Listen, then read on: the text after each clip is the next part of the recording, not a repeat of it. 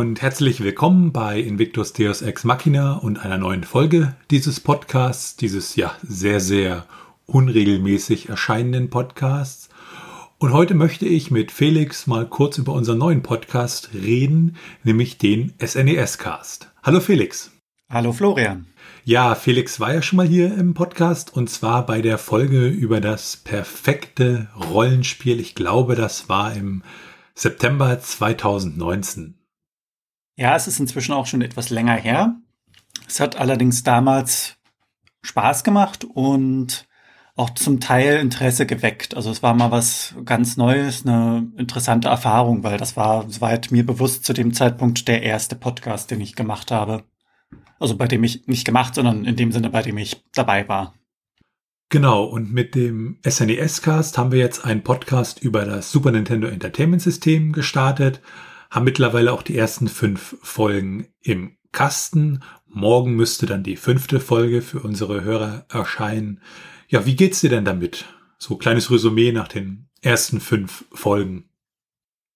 Was mich ein wenig überrascht hat, ist, wie viel Arbeit man eigentlich in sowas hineinstecken kann, beziehungsweise auch hineinstecken muss. Allerdings entdeckt man ja dadurch, dass man nachforscht, auch viele interessante Dinge. Und es macht auch sehr viel Spaß, mir zumindest die ganzen Spiele auch wieder durchzuspielen.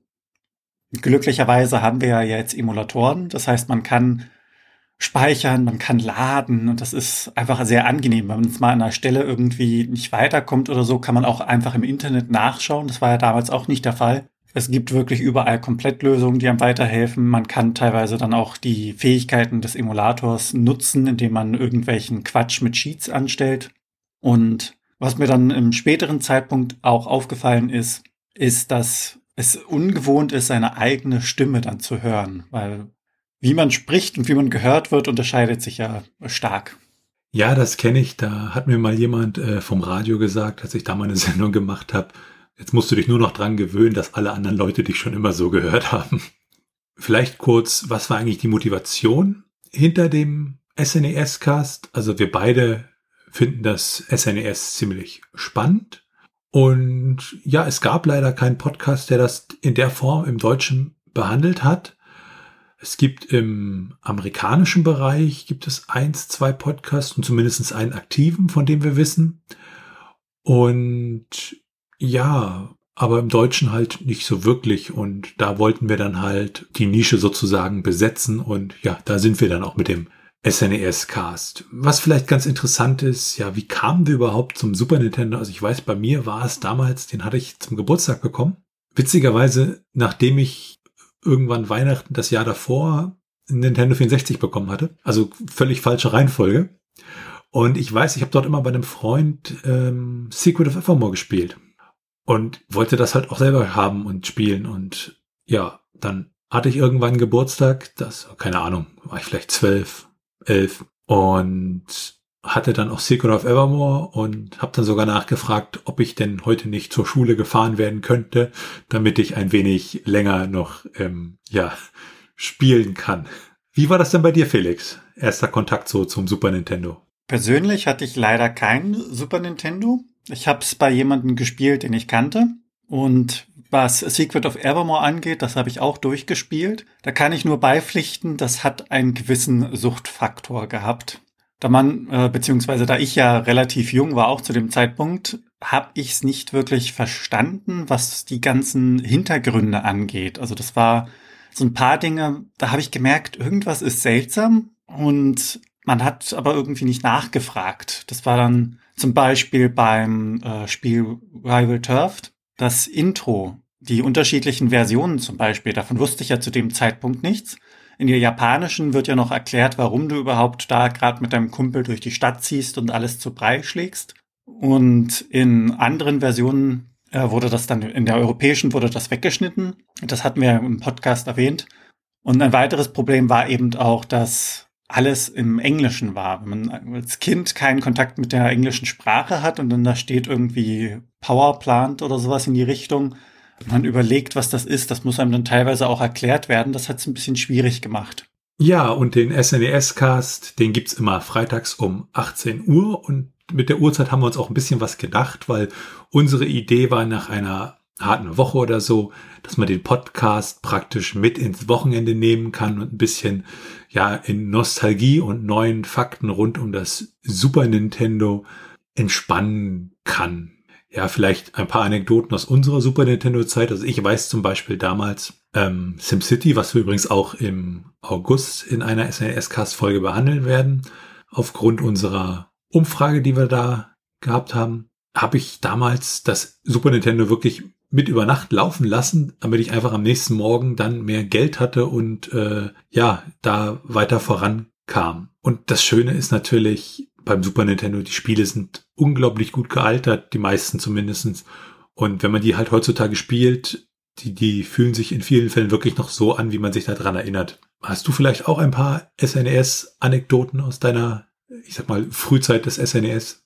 Das genannte Turf ist auch wieder mit dabei. Daran erinnere ich mich sehr gut, weil wir unter anderem oftmals daran gescheitert sind. Also man hat's gespielt und wenn man das eingestellt hat, dass man sich gegenseitig auch trifft, war es umso schwieriger. Und aus heutiger Sicht eigentlich relativ einfach, was das Spiel angeht. Also man kann es ganz gut schaffen.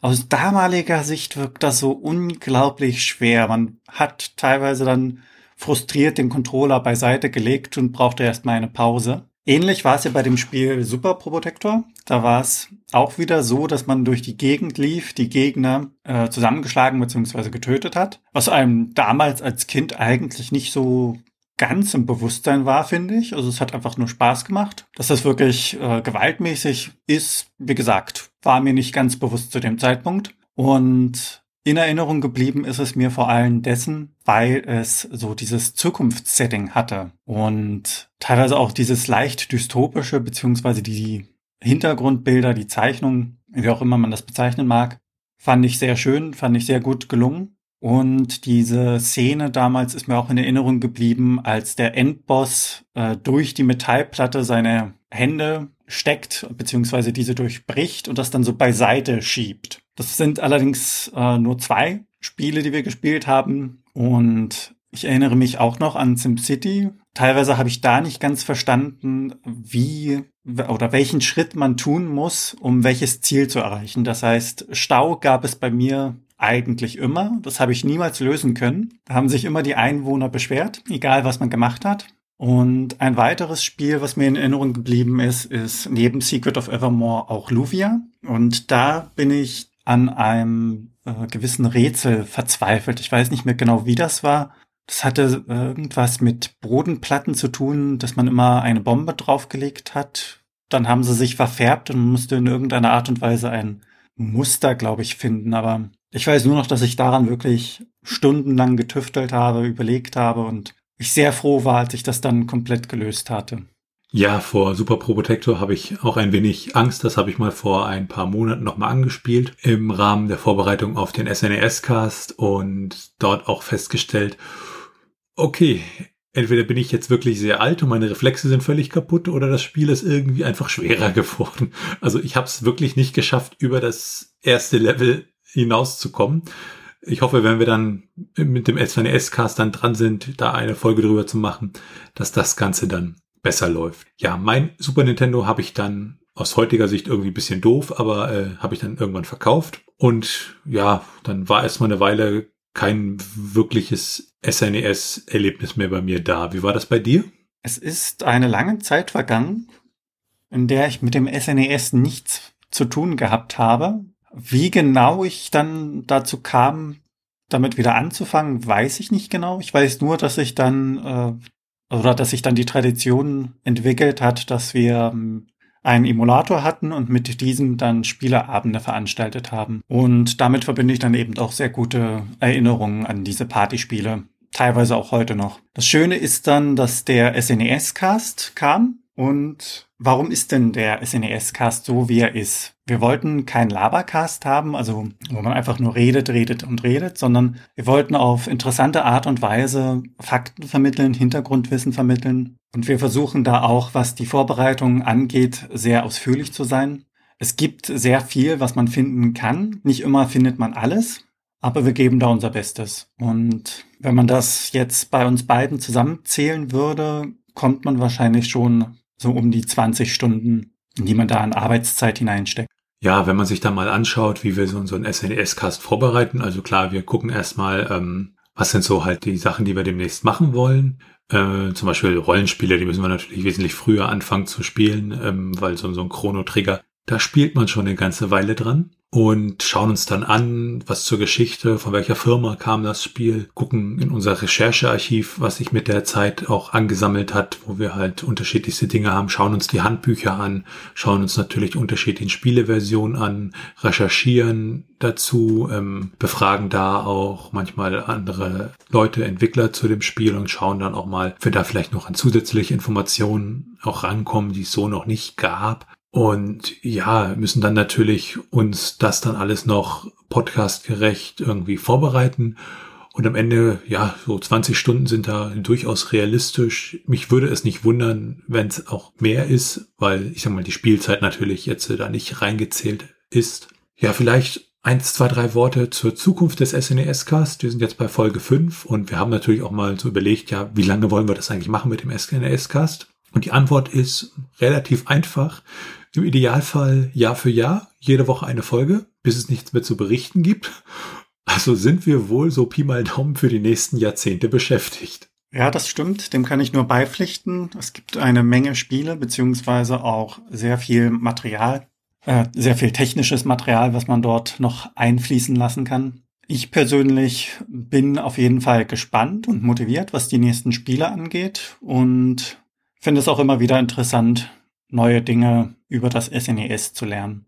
Den SNES-Cast kann man unter anderem natürlich hören und man kann uns auch unterstützen, nämlich über Steady. Da kann man dann äh, ja ein paar exklusive Gimmicks, nenne ich es mal, abgreifen, wie man so schön sagt. Äh, unter anderem gibt's dann unseren exklusiven Discord-Server, auf dem wir ja auch mal aus dem Nähkästchen plaudern und schon mal so eine kleine Vorschau geben auf Projekte, die nicht direkt der Podcast sind, aber im Rahmen des SNES-Casts entstanden sind und sich halt auch mit dem SNES befassen. Und es gibt auch ein paar andere Vorteile, ähm, wenn man uns unterstützt, zum Beispiel je nach Paket bevorzugte Themenwahl. Also wenn ihr da ein Thema habt, worüber ihr unbedingt mal eine Folge haben wollt, dann könnt ihr uns das sagen und diese Themen werden dann halt bevorzugt behandelt, wenn ihr Unterstützer seid. Und es gibt zum Beispiel auch eine Vorschau für den jeweiligen Monat dann was wir auf keinen Fall machen, weil wir das einfach, ja, ich nicht für richtig halten, nenne ich es mal. Es wird keine exklusiven Podcast-Folgen für, für Unterstützer geben, sondern die Podcast-Folgen gibt es wirklich immer für alle. Was die Unterstützer da halt bekommen, sind halt mehr so, so wirklich Soft-Vorteile, nenne ich sie mal. Also halt diese bevorzugte Themenwahl, dass sie eine Vorschau bekommen, dass sie auch direkter mit uns in Kontakt treten können und äh, äh zum Beispiel bei unserem einen Paket dann auch monatlich einmal in die Sprachkonferenz mit uns kommen können und wir dann über die ganzen Sachen plaudern können und auch mal gucken können, wie wir bestimmte Themen demnächst anbringen können und auch ein bisschen ja Feedback von der Community bekommen, was so gewünscht ist, etc. Natürlich, unabhängig von der Unterstützung können natürlich auch so Themen vorgeschlagen werden für SNES-Cast-Folgen und auch da orientieren wir uns dran und wenn ihr uns hören wollt, dann könnt ihr das auf snescast.de und wir würden uns wirklich freuen, euch dort begrüßen zu dürfen. Morgen gibt's dann zum Beispiel eine neue Folge über die Geschichte des SNES, wo wir auch mal so ein bisschen die Prototypen beleuchten. Und ja, vielleicht bis morgen beim SNES-Cast. Tschüssi. Ciao.